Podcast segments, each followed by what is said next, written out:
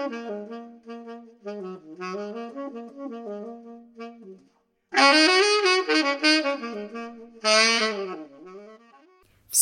привет!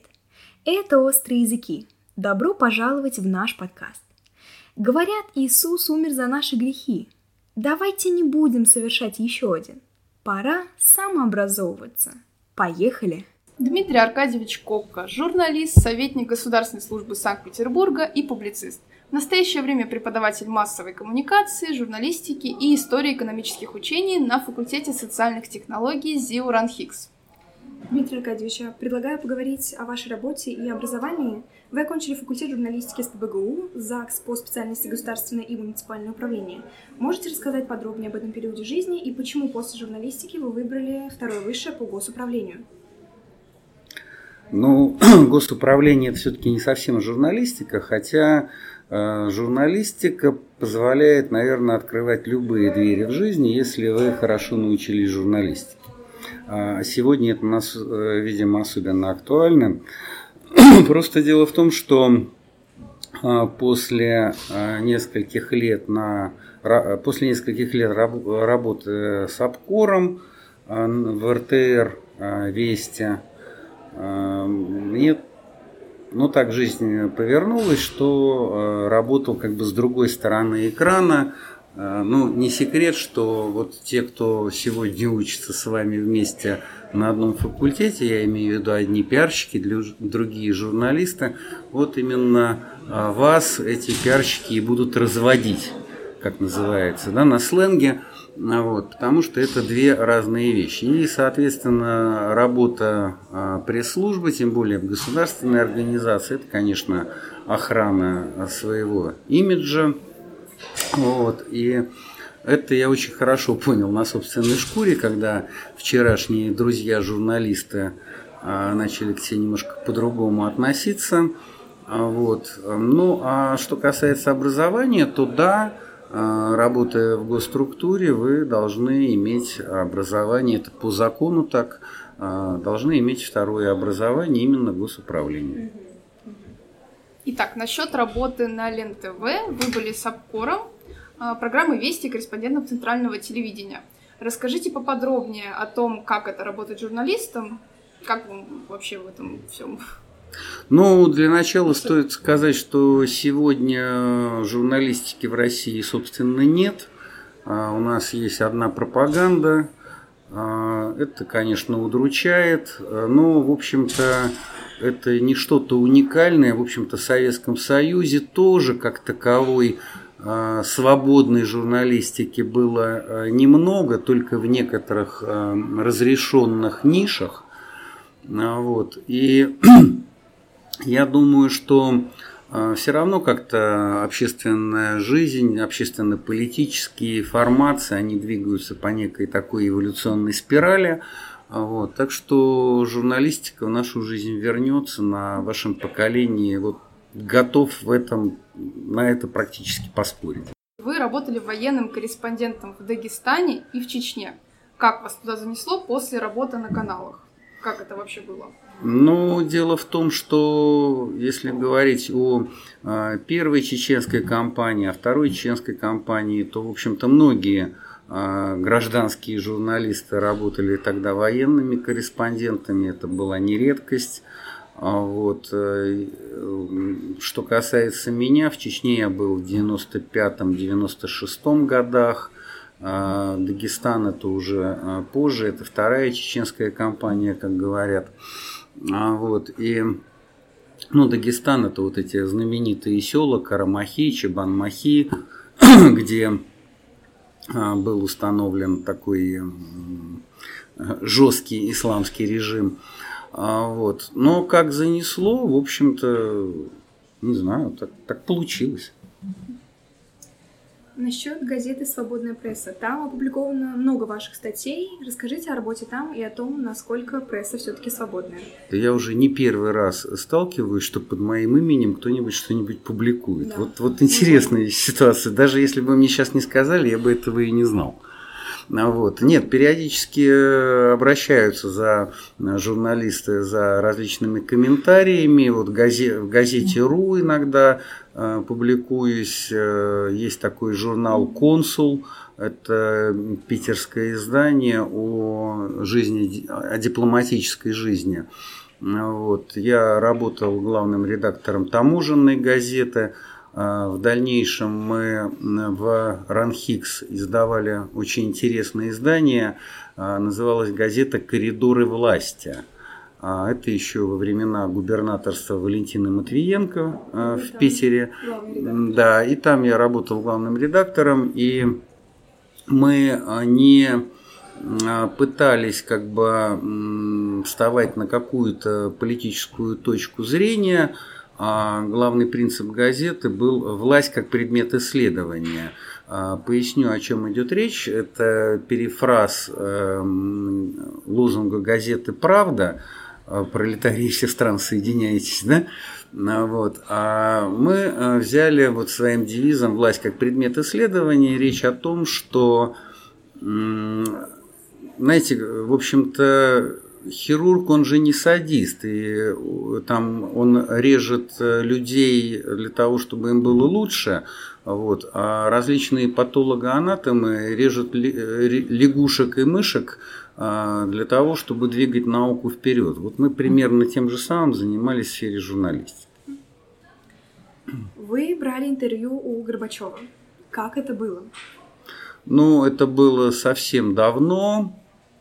А, дело в том, что одна моя однокурсница Инна Ткаченко, а, однокурсница по университету, а, ЛГУ еще тогда назывался, Ленинградский государственный университет, журфак на 26-й линии, то есть первая линия, дом 26. Вот. И Инна одно время работала ну, в Горбачев фонде. Вот. А что касается вот этого интервью, это было очень-очень давно. А, по-моему, это какие-то 90-е лохматые годы, когда Горбачев был здесь, в Питере, с э, каким-то визитом. Вот. Но у меня остались очень хорошие впечатления о Михаиле Сергеевиче Горбачеве. И вообще, а, мое личное мнение, что этого человека еще а, оценит история гораздо выше, чем это сегодня нам представляется. Спасибо. Достаточно интересно. А, насколько мы знаем, совсем скоро выходит ваша книга «Звездная пыль плюс информация равно человеку». Как вы пришли к ее написанию а, и о чем она? А, ну, можно сказать, э, сказать, книга обо всем на свете. Как к этому пришел? Я вот э, преподаю не только журналистику, а, но и очень мне нравится преподавать астрономию. Я вообще из семьи физиков, а, и отец, и мать – это достаточно засекреченные в Советском Союзе физики. А, и в свое время я тоже планировал учиться в политехе, даже там немножко занимался на малом факультете. Вот. Но потом как-то жизнь сложилась так, что сначала заинтересовался археологией, историей, потом занесло на журфак. Вот. А вообще в жизни совершенно не боялся резко менять э, все, а вот, э, заниматься и журналистикой, и пресс-службой. Я работал там в банках начальником пиар-отделов. А вот, и на государственной службе, в э, правительстве Санкт-Петербурга, а, ну, в смысле, в одном из комитетов э, городского, городской администрации и федеральных таможенных органах, вот начальником пресс-службы. И каждый раз, когда менял полностью свою деятельность, мне это было только интересно.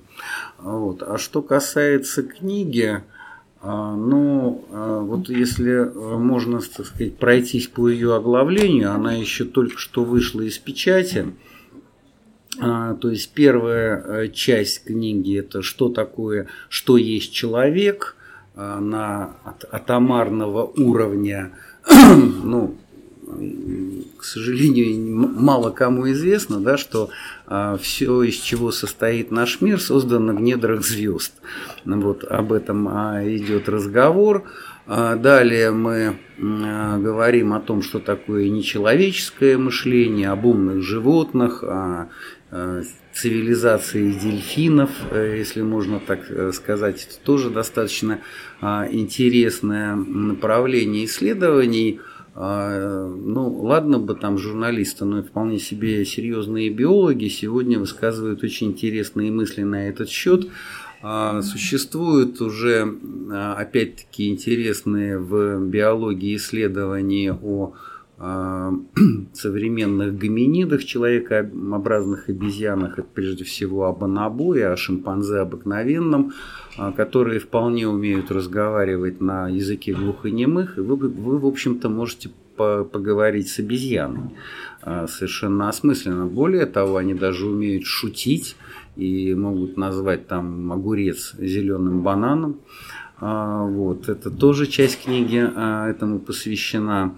А, ну, далее там идет речь об таком предмете исследований, как информационная экология.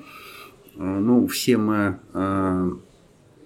привыкаем к современному экологическому мышлению, что, но это не только о том, что мусорить нехорошо, а, вот. Ну и гораздо более широкий аспект. А, вот. а что такое информационная экология? Это о том, как не надо пускать в свою жизнь информационный мусор и всякие глупости, но и тоже еще гораздо шире. А, вот. Э, ну и далее там э, в книге идет разговор о картине мира, а, но а, о картине мира не физической и не а, социальной, а о современной картине мира в динамике эволюционно-исторического развития. То есть это есть очень увлекательное направление, называется Big History, большая история – вот, и об этом тоже немного а, сказано, в том числе и о современном осознании рисков, то есть имеется в виду о глобальных а, рисках а, современной цивилизации. Вот. Немного о будущем, о будущем технологий, ну и в том числе немного о том, чему, собственно, сегодня надо учиться, как мне это видится, чтобы завтра быть успешным человеком. Очень-очень интересно.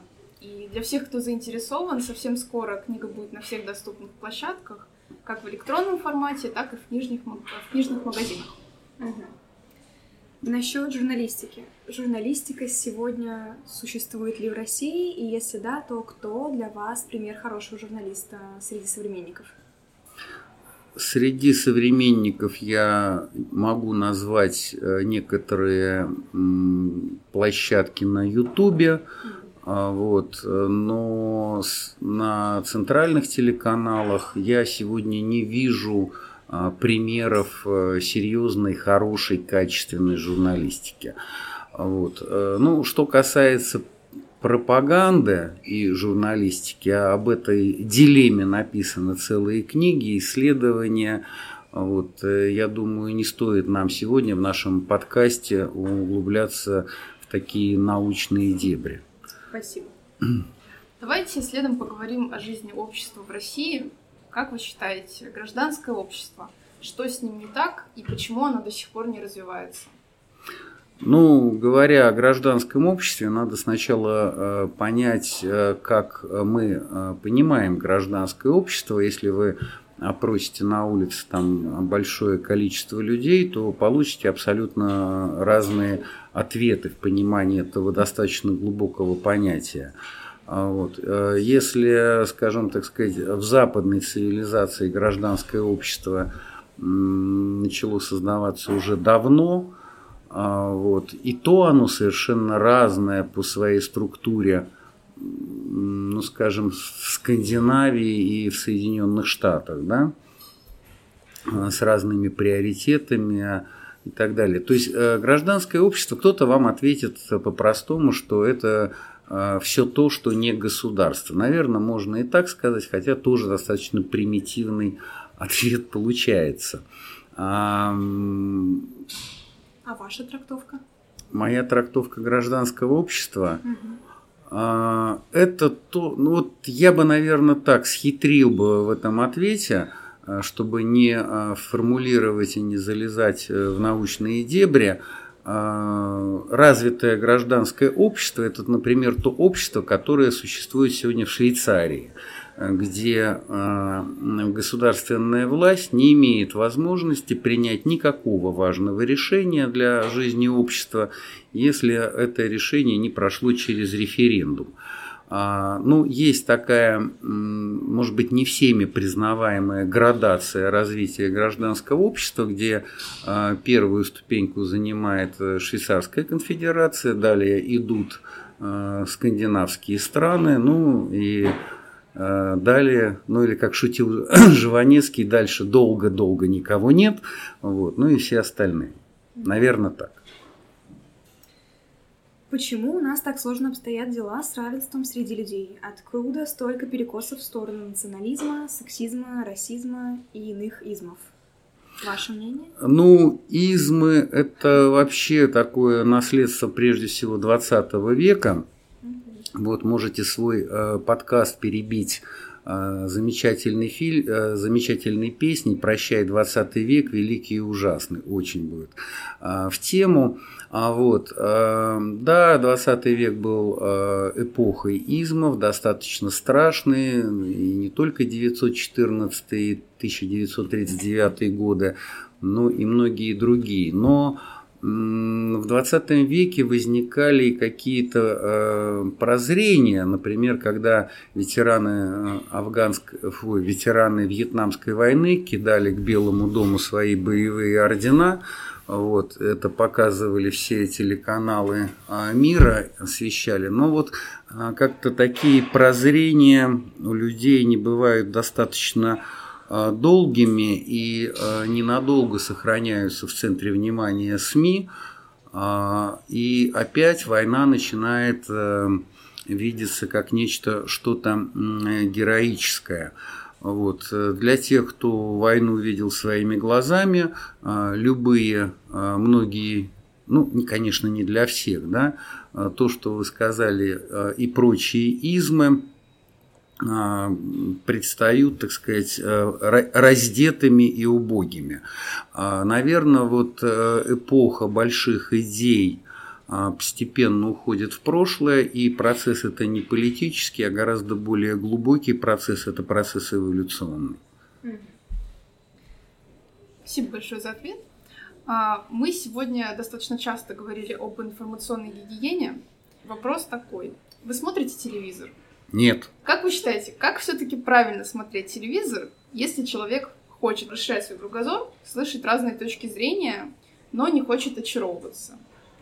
Телевидении. В кавычках, так а, скажем. А, вы знаете, я не смотрю телевизор по а, еще и по той причине, что мне достаточно грустно наблюдать в прошлом моих хороших знакомых. Я специально не буду называть фамилии их фамилии широко известны, вот, а то, как изменились эти люди, в, а, работая последние годы на центральных телеканалах, то это, конечно, ну, убожество, да. Хотя э, эти люди были мне раньше очень интересны, и мы прекрасно проводили время. Ну, как-то так. То есть вы бы ограничились тем, что просто не советуете смотреть никому сейчас телевизор, в принципе. А зачем его смотреть? Все новости вы можете прекрасно а, получать в интернете. Если вы хотите получать а, дозы пропаганды, то это никак не способствует развитию вашей нейросети. Mm.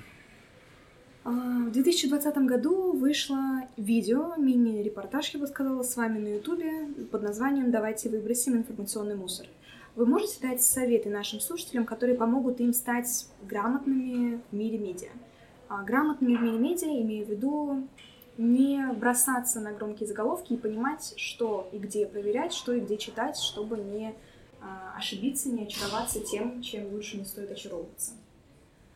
Какие-нибудь советы от вас? Ну, вообще советы давать не люблю. Когда просят. Когда просят. Да. Нужно давать только тогда, когда просят. Ну, вы знаете, что касается вот э, самой концепции информационной экологии, то это не моя идея. А на, а вот, например, в Канаде существует э, институт медиаэкологии, в других странах а, ну, по-разному немножко эти вещи называются. Где-то это называется социальной информатикой, где-то информационной экологией. Но суть, в общем-то, в том, что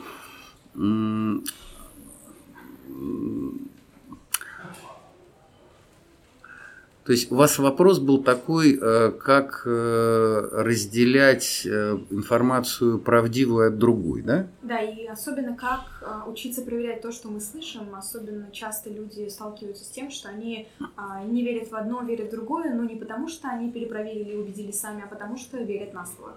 Верят на слово какой-то говорящей голове и даже не знают, кто это вообще в принципе. Ну, те, кто верят на слово какой-то говорящей головы, голове, этим советы давать вообще бесполезно. А вот. Э, что касается а, как бы отделения зерен от плевел, да, а то тут э, кроме как развития собственного интеллекта, других э, рецептов давать сложно, да. А, я поясню, о чем речь. Вот э, не только молодежь и не столько молодежь. Я, кстати, вообще не критик молодежи, я скорее а, сторонник э, фразы одного англоязычного автора, известного на весь мир, специально не буду называть фамилию, чтобы погуглили и посмотрели. А, который сказал, я всегда прислушиваюсь, э, прислушиваюсь к молодежи, именно им а, Бог э, сказал свое последнее слово. Вот. А, ну, а, но тем не менее, вот сейчас достаточно популярна такая точка зрения, зачем учиться, зачем напрягаться, зачем что-то запоминать, если Google знает все, и можно в любой момент э, все э, быстренько на ходу разобраться. Вот в этом как бы и э, существует, как э, ну, э, датский философ Кьеркегор, он говорил, что в типографской краске поселился дьявол.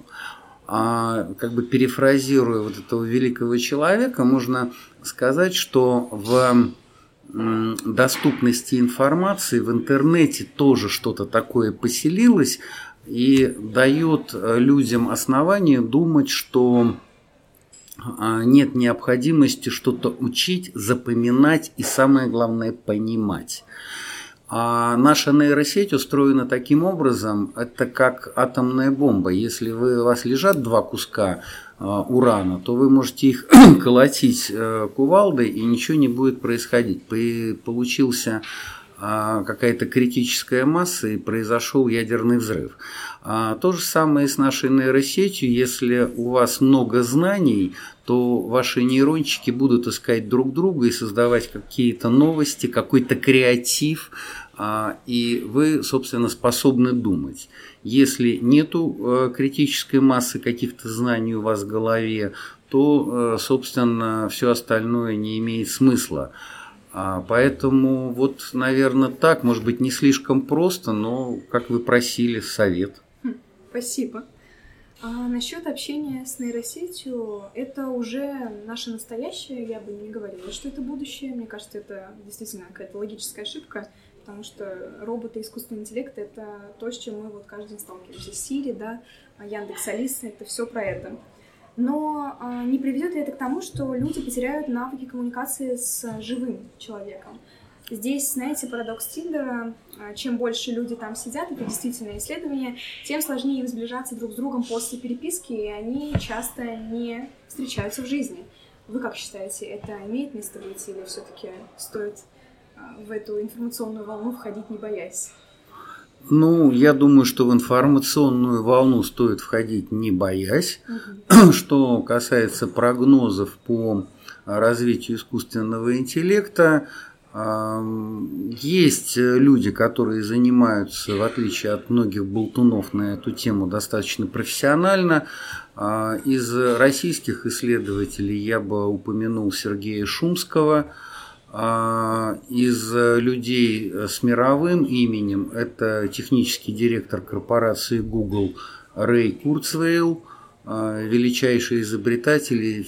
Фишка не в том, что он имеет 20 докторских степеней, вот, это действительно, так сказать, его прогнозы уже в прошлом это, сегодня это достаточно пожилой человек, но прогнозы в прошлом его сбылись, если я не ошибаюсь, на 87%.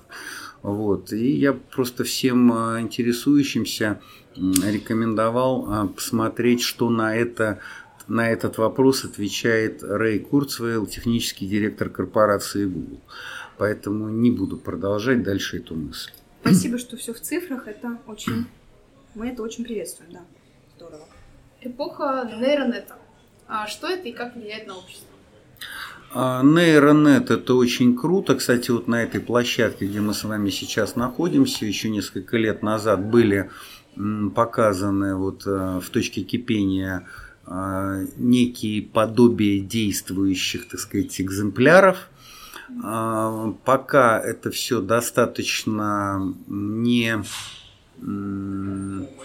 ну, пока не вышло, конечно, на промышленный уровень, но очень быстро развивается. И если это все будет развиваться по закону Мура, а, то я думаю, ближайшие, ну, максимум 5 лет а, будут очень большие успехи. Сейчас, ну, наибольшие успехи это вот создание видеокамер, распознание образов, но это то, что востребовано там спецслужбами всего мира, ну и не только в целях безопасности. А, вот. Э, есть все основания полагать, что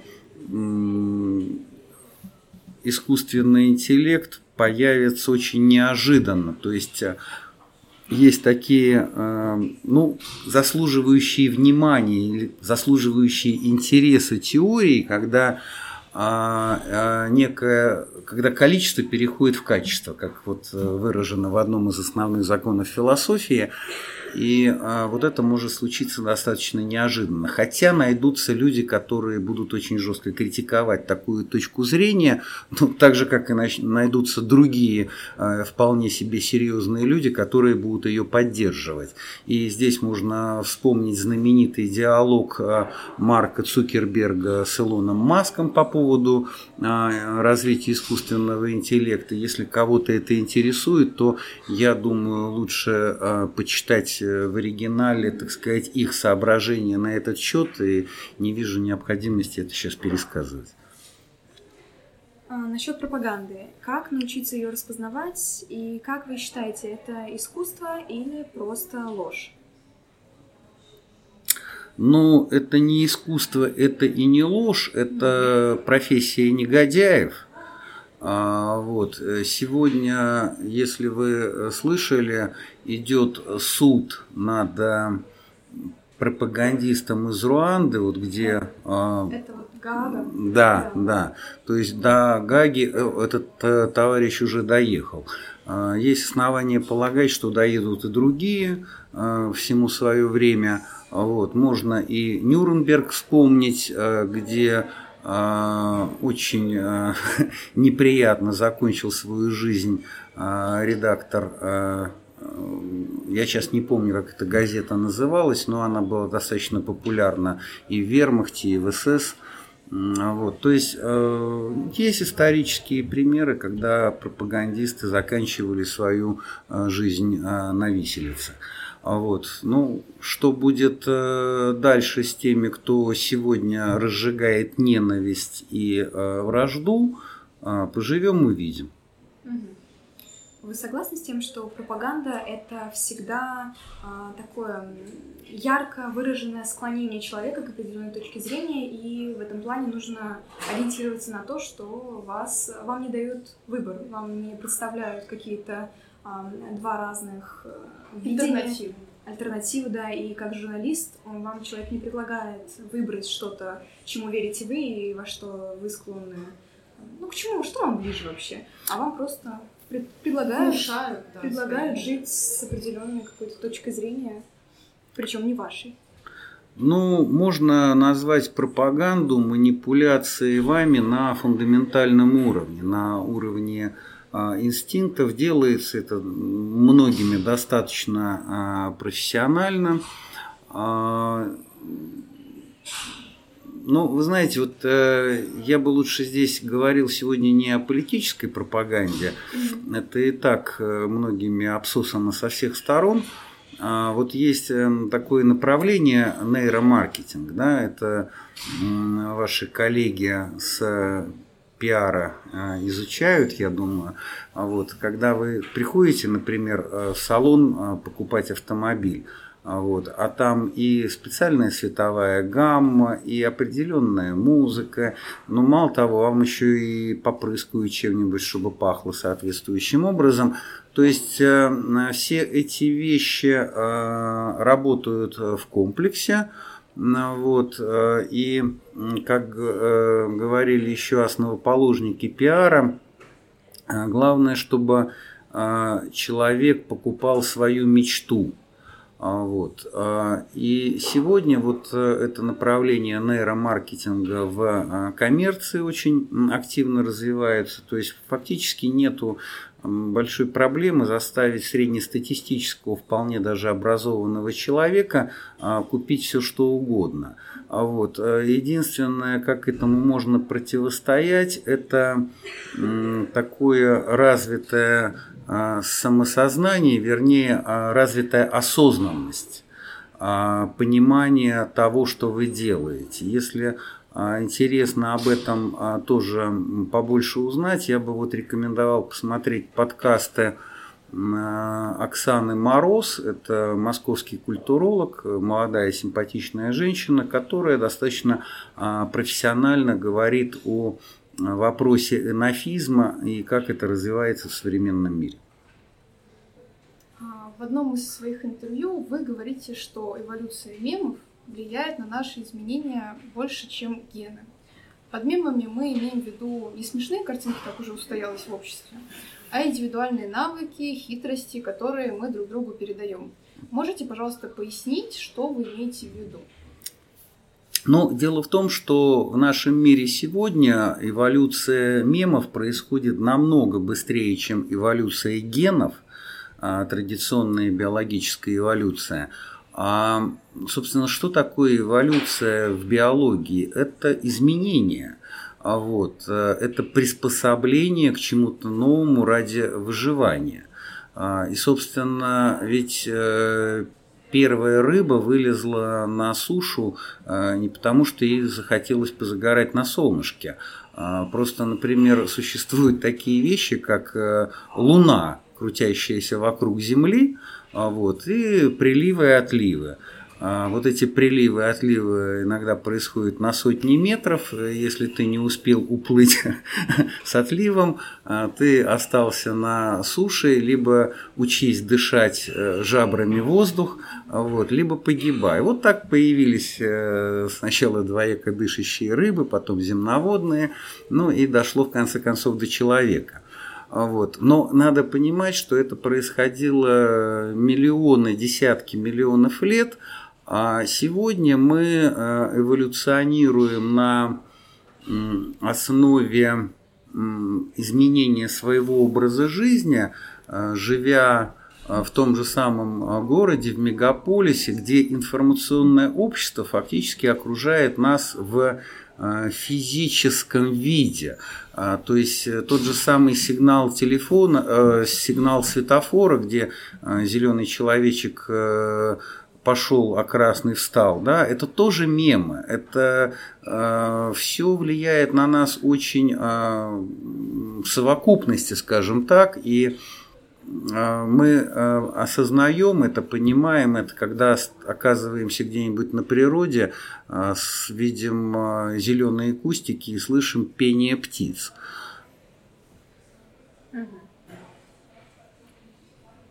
Если говорить о клиповом мышлении, этот вопрос, который я сейчас задам, он э, звучит, конечно, от многих журналистов к многим профессионалам, но все же, ваше мнение, как бороться с клиповым мышлением? Что делать, чтобы от этого убежать? Ну, во-первых, э, с клиповым мышлением совершенно не нужно бороться.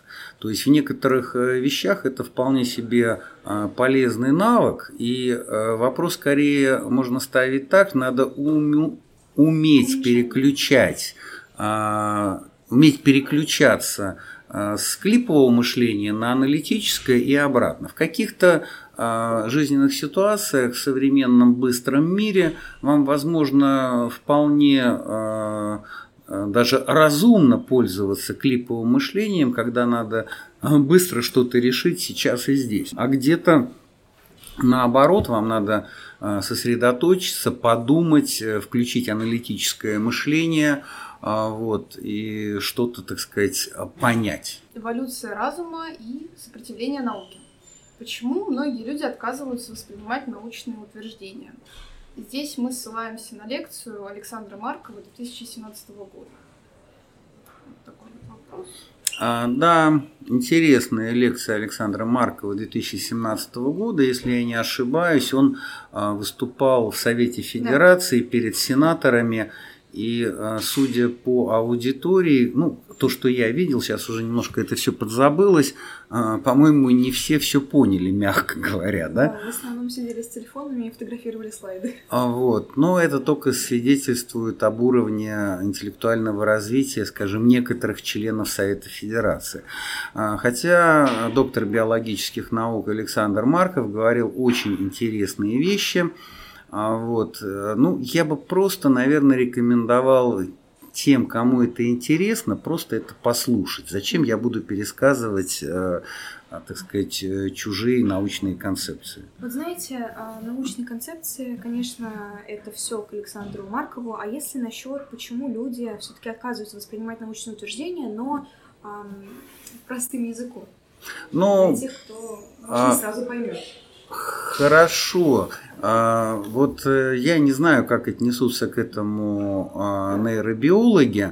А, вот мне это видится следующим образом. Вот э, наш организм имеет какой-то, скажем так, энергетический запас. И э, соответствующие системы в организме а, совершенно вам не подконтрольные, вы понятия не имеете об их существовании, а, тем не менее они отвечают за то, чтобы вы выжили как э, млекопитающие. А, и когда ваш мозг, составляющий всего 2% массы тела, начинает потреблять э, более 20% всей энергии организма, ну вот все, что в результате метаболизма ваши клетки способны произвести, да, а вот, э, есть такая версия, что поступает некий сигнал, который обрубает э, вашей коре головного мозга, вашему неокортексу, а, так сказать, доступ к энергии, и вы говорите, вы просто чувствуете, все, устал, вырубаюсь. А, а думать э, наука это это не о простом, а вот, и вообще научное мышление, может быть, оно не всем нужно, но, по крайней мере, скажем так, скажем так, критическое мышление совершенно точно необходимо любому современному человеку. Mm-hmm. Верить энергетически более выгодно, чем думать. Ваша цитата. Большая история рассматривает нашу жизнь как цивилизации с момента Большого взрыва и по наши дни. Почему при всех научных фактах религия все еще существует как способ объяснения зарождения жизни на Земле, если за все это время не смогла себя оправдать? Как концепцию? Ну, во-первых, религия никогда и не собиралась себя оправдывать. Mm-hmm. Вот. На этот счет есть э, очень интересные э, опять-таки в интернете это все можно найти. А, очень интересные беседы, например, известного астрофизика а, Ричарда Крауса с а, представителем католической церкви, там, с высокопоставленным кардиналом о религии и науке. А, ну, насколько я знаю, вот э, представители православной церкви как-то э, в российском информационном поле не выходили на подобные э, дискуссии, хотя, я думаю, нашему обществу тоже, может быть, это было бы интересно послушать, и наверняка среди ученых нашлись бы люди, которые могли бы подискутировать на эту тему. Но дело в том, что верить это проще, чем думать. Это энергетически менее энергозатратно. А все, большинство вещей в природе, если это неосознанно, двигается по пути наименьших энергозатрат. Вы думаете, это просто от того, что так легче? Конечно. Спасибо. А, мы уже поняли, что вы занимаетесь астрофизикой, очень углубленно ей занимаетесь. Нет, э, не совсем так. Я просто преподаю астрономию э, на уровне среднего образования, никогда не был астрофизиком, хотя э, мой отец занимался подобными вещами, и потом уже на пенсии а, я узнал, что вот он занимался какими-то космическими лазерами, а, ядерной энергией в космосе. А, вот. И вообще э, папа был такого мнения, что всем, кому не хватило ума стать физиком-ядерщиком, станет каким-нибудь журналистом или пиарщиком. Ну, как минимум, у вас к этому интерес. И нам интересно узнать, что вы можете сказать о мегамире, о нашей Вселенной? И скоро ли ждать падения метеоритов?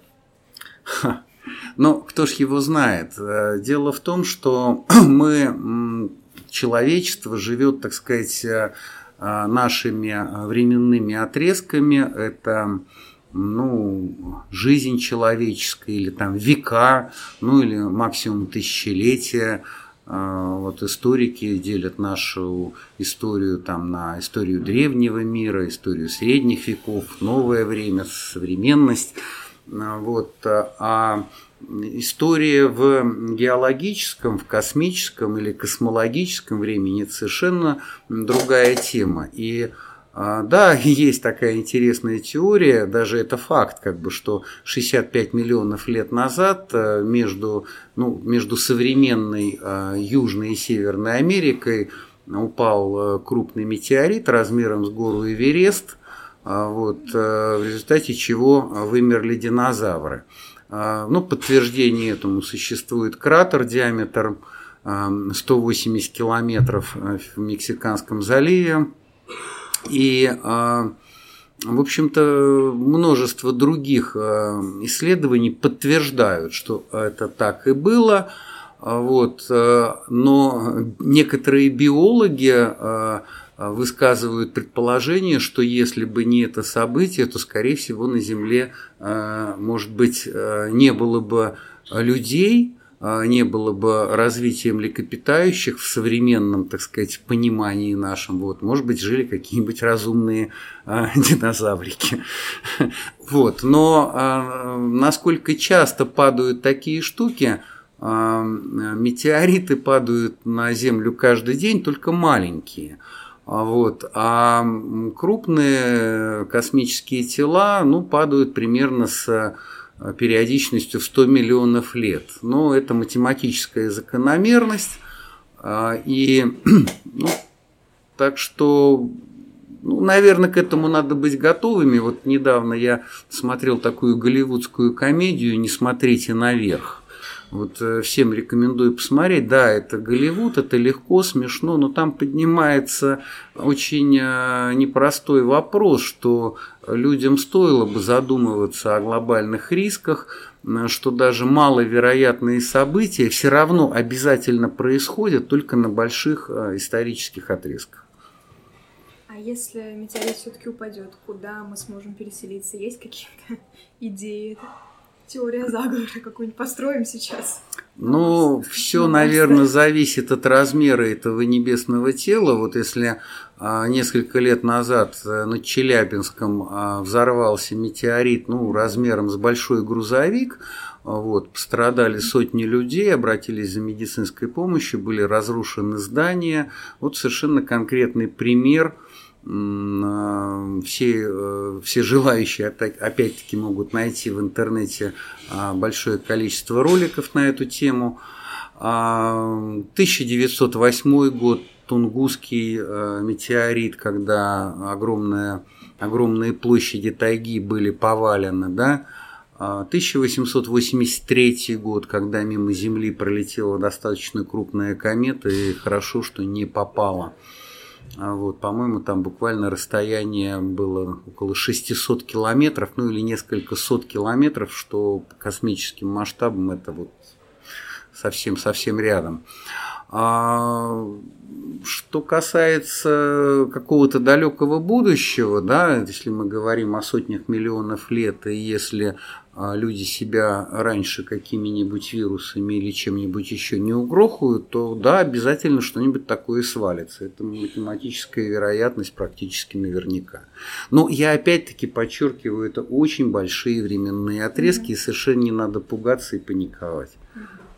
Но бежать нам пока некуда, да? Съезжать не представляется возможным. А, ну, дело в том, что в истории Земли было как минимум известных только доказанных наукой пять великих вымираний. Это и пермское вымирание, и а, какие-то вымирания были связаны со взрывом супервулканов, какие-то, как предполагается, со взрывом сверхновой а, достаточно близко от Солнечной системы. Вот. Но все эти события а, оцениваются периодичностью в десятки и сотни миллионов лет. Спасибо. А, вы участвовали в научной экспедиции на Северный полюс в 2005 году, если я не ошибаюсь. Как это было и чем вы там занимались? Это было очень интересное мероприятие. Мы с моим старым другом Михаилом Юрьевичем Великосельским снимали там а, кино о том, как проводились исследования дна Северно-Ледовитого океана. Для этого проводились взрывы, измерялась э, глубина, эхо, в общем, там все очень сложно, и я, в общем, не являюсь профессиональным океанологом, к тому же это было в 2005 году, многие вещи уже подзабылись, но а, это было достаточно а, интересное приключение, и кино мы сняли хорошее. Угу. Насколько нам известно, у вашего отца есть патент на способ регеноконструкторного анализа. Можете, пожалуйста, пояснить, что это и как так вышло? А, ну, я уже говорил, что папа был достаточно засекреченным человеком. Кстати, не только папа, мама э, Татьяна Лукинична Кокка э, тоже была достаточно известным физиком. Она была в Советском Союзе одним из лучших специалистов по конденсаторам и всегда э, рассказывала, что в, не только в танках советских, но и в космических кораблях стоят ее конденсаторы. Вот, поэтому вообще жить э, в такой семье э, нормальному ребенку, который любил погулять и похулиганить, было непросто.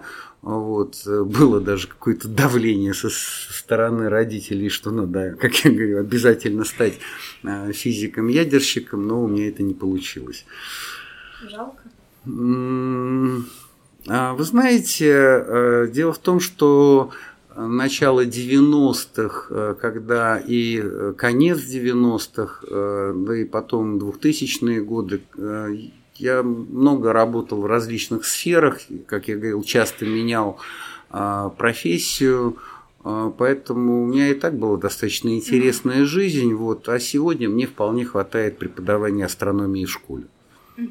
Но патент все-таки есть был? Патент у папы есть, это ага. правда, он э, занимался физикой твердого тела, а, еще какие-то подшипники делал, э, мерил, как это все должно крутиться, эти шарики, твердость. Ну, для меня это не совсем а, понятно, поэтому...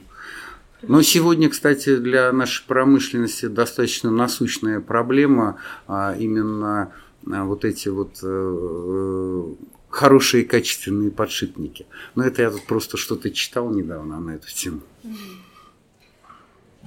А, Мы практически заканчиваем. Хотелось бы узнать, как вы относитесь к тому, что к тезису о том, что свобода для общества это ну, одна из, ну, как для человека это одна из базовых потребностей, а для общества это жизненно необходимо для такого функционирующего живого общества. И как вы считаете, если ее ограничивают или отнимают, к чему это может привести? Ну, это не, точно не может привести ни к чему хорошему. А вот, э, не надо путать э, свободу со вседозволенностью и с анархией. А, вот. И э, свобода в обществе, ну, свобода личности. Вот не хочется углубляться опять-таки в научные дебри, кто когда об этом говорил, цитат э, на эту тему слишком много, и вот чтобы я сейчас не ответил на ваш вопрос, а, кроме какой-то оголтелой критики на ваш подкаст мы ничего а, не услышим и а, не увидим.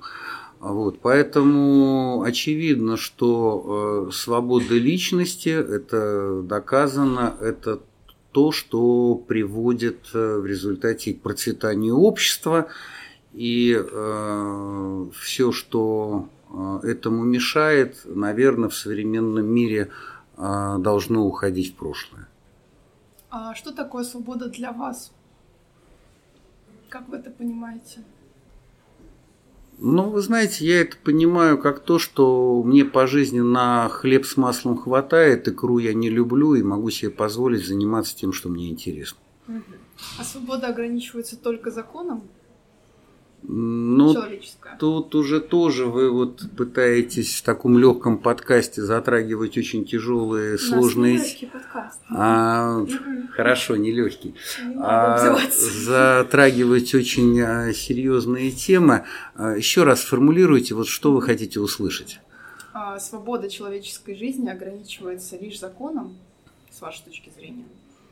Ну, по же... сути, нас по законодательству ограничивает, ну вот, в рамках мы только в законе. Да, если сути, это да. не угрожает обществу, если это не нарушает закон да. там, УК РФ, то, соответственно, это а, подвластно только самому человеку, делать это или не делать, это только его выбор. Вы с этим согласны? Это, это свобода. У меня нет ответа на этот вопрос. Ага. Хорошо.